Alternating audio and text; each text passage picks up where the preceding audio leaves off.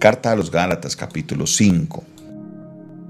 Carta a los Gálatas capítulo 5 y nos vamos al verso 24. Carta a los Gálatas capítulo 5 verso 24 y nos dice la palabra de Dios de la siguiente manera. Pero los que son de Cristo han crucificado la carne con sus pasiones y deseos. Si vivimos por el Espíritu, andemos también por el Espíritu. No nos hagamos vanagloriosos, irritándonos unos a otros, envidiándonos unos a otros. Vamos a estar analizando estos tres versículos con los cuales eh, se culmina el capítulo 5, aunque les insisto, el apóstol Pablo cuando escribe la carta a los Gálatas no es que dijo, uy, este capítulo 5 va a estar bueno porque voy a hablarles del fruto del Espíritu, de las obras de la carne. No, la carta a los Gálatas se escribe de manera completa, ya posteriormente es que se parte en capítulos y versículos para así poder ser fácil de encontrar, pero eh, eh, aquí vemos un subtema que está conectado con lo que está anteriormente, que son los frutos o el fruto, perdón, del Espíritu Santo y las obras de la carne. Entonces, termina o concluye el apóstol Pablo diciéndonos que los que son de Cristo, a ver, ¿cuántos son de Cristo? Quiero saber los que están conectados, que dicen yo soy de Cristo, que puedan escribir y decir yo soy de Cristo. Vamos a ver cuántos pueden declarar en esta hora y decir yo soy de Cristo. Los que son de Cristo, que empiecen a escribirlo en el chat y lo digan en sus casas, yo soy de Cristo. Los que son de Cristo, quiero que se manifiesten y digan, aquí estoy, yo soy de Cristo.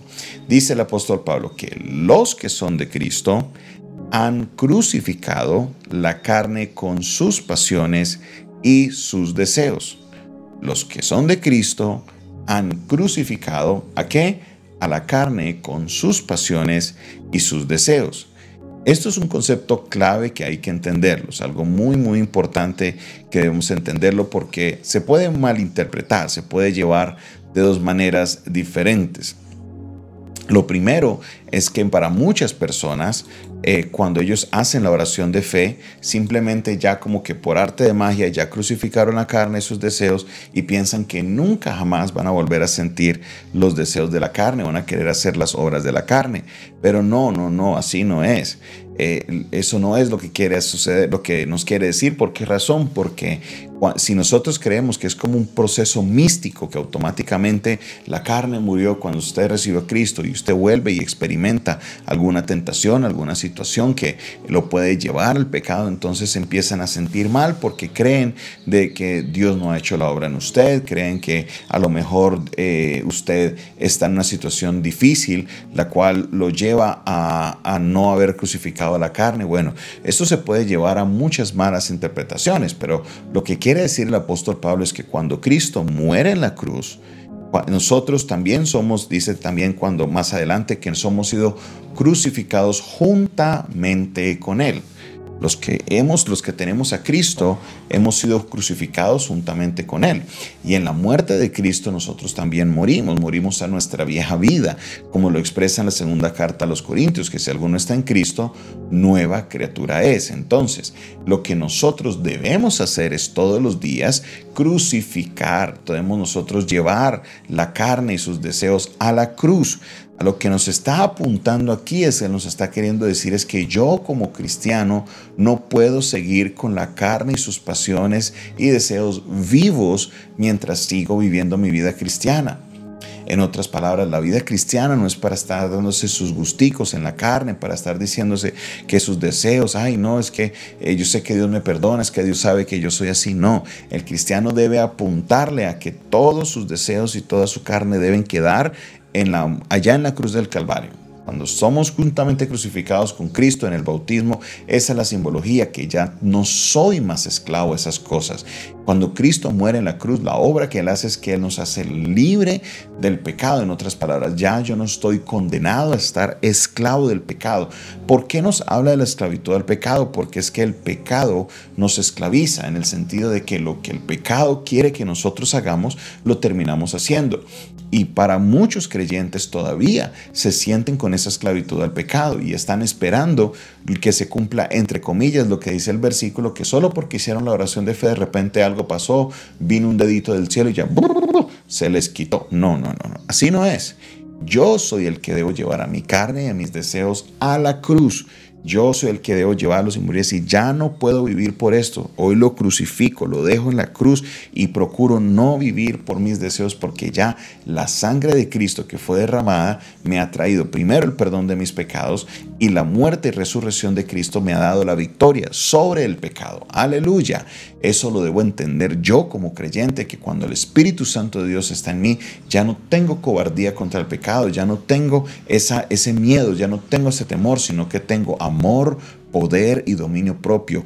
Puedo vencer a la carne, puedo vencer a mis deseos, puedo hacer que el hombre viejo se quede atrás porque eso es parte de mi vieja naturaleza. Soy una nueva criatura en Cristo Jesús. Soy nueva criatura en Cristo Jesús. Ya soy de Cristo. Lo que son de Cristo han crucificado a la carne con sus pasiones. Debemos haber crucificado. Es lo que nos quiere decir el apóstol Pablo. Los que son de Cristo tenemos que haber hecho esto. Si usted no ha crucificado a la carne con sus deseos y sus pasiones, entonces usted todavía no es de Cristo. No puede estar jugando usted a los dos bandos. No puede decir, es que yo soy de Cristo, pero siguen su pecado, siguen sus cosas. No, necesitas dejar a un lado. Esto de nuevo viene con la misma línea de todo el texto, que las obras de la carne, el fruto del Espíritu, es una sintomatología de cómo está mi vida espiritual. Entonces, aquí lo que te está queriendo decir es que si la carne y sus pasiones y sus deseos todavía están vivos en ti, es porque hay algo que no has llevado a la cruz, hay algo que todavía no le has entregado a Cristo. Porque de nuevo, vuelvo y restablezco que tenemos el problema de que somos convenientes con Cristo, le entregamos las cosas que nosotros creemos que son problemas, pero Dios en nuestra vida y Cristo o es Señor de todo o no es Señor de nada. Si tú no le entregas toda tu vida a Cristo, si tú no te entregas completamente a Él, más te vale, es como si no estuviera pasando nada. Entonces, en este momento la situación o la enseñanza no es para que tú te sientas mal, sino para que de hoy en adelante tú te analices y dices, bueno, si todavía tengo los deseos de la carne vivos en mí, es porque necesito todavía, hay cosas que le tengo que colocar en el altar de sacrificio. Romanos capítulo 12 nos dice, hermanos, no, pues, hermanos, recuerden que nos debemos presentar al Señor como qué? Como sacrificio vivo, santo y agradable a Dios. Sacrificio vivo, santo y agradable a Dios, que es vuestro culto racional. Mi hermano, si usted se considera que es de Cristo, entonces usted debe haber llevado sus deseos, todo lo que usted tiene a la cruz. Y si vuelve y se presenta, usted dice, en el nombre de Jesús, voy y lo llevo a la cruz y muero a esto, muero a eso. Usted debe morir a esos deseos, debe morir a esos deseos. Usted no le puede dar cabida a los deseos. Eso es lo que nos está realmente llevando el apóstol Pablo, que no podemos nosotros entretener los pensamientos de los deseos, debemos morir a esos deseos.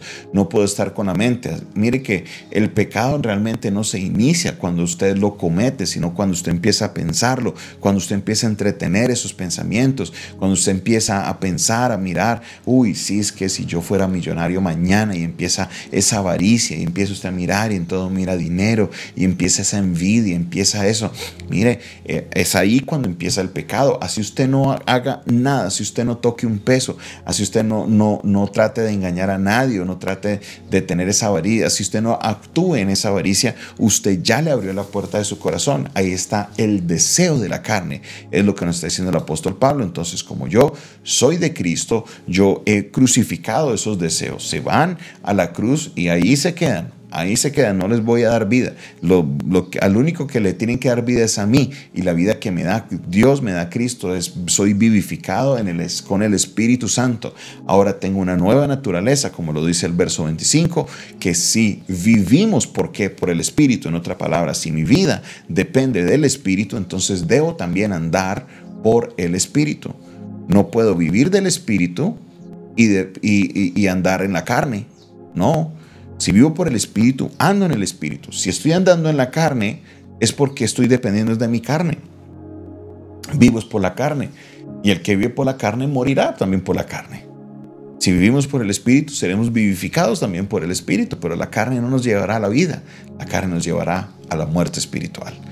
No nos hagamos vanagloriosos, irritándoles unos a otros, envidiándoles unos a otros. El día de mañana estaremos culminando con este capítulo 5, estudiando este, último versículo, el versículo 26, que creo que hay algo muy importante que debemos tocar en este versículo. Así que ya sabe, si nosotros somos de Cristo, yo he muerto mis pasiones, he muerto mis deseos, los he colocado en la cruz. Ay, es que Dios sabe cuáles son mis debilidades, es que yo no creo que Dios me vaya a condenar por yo estas cositas, que esa es mi debilidad. Claro que sí, lo está diciendo aquí, que si usted todavía tiene esa carne y esa pasión viva, usted no está viviendo por Cristo, usted no es de Cristo. Los que son de Cristo están renunciando constantemente a esas pasiones y a esos deseos. Es parte de nuestro proceso de conversión.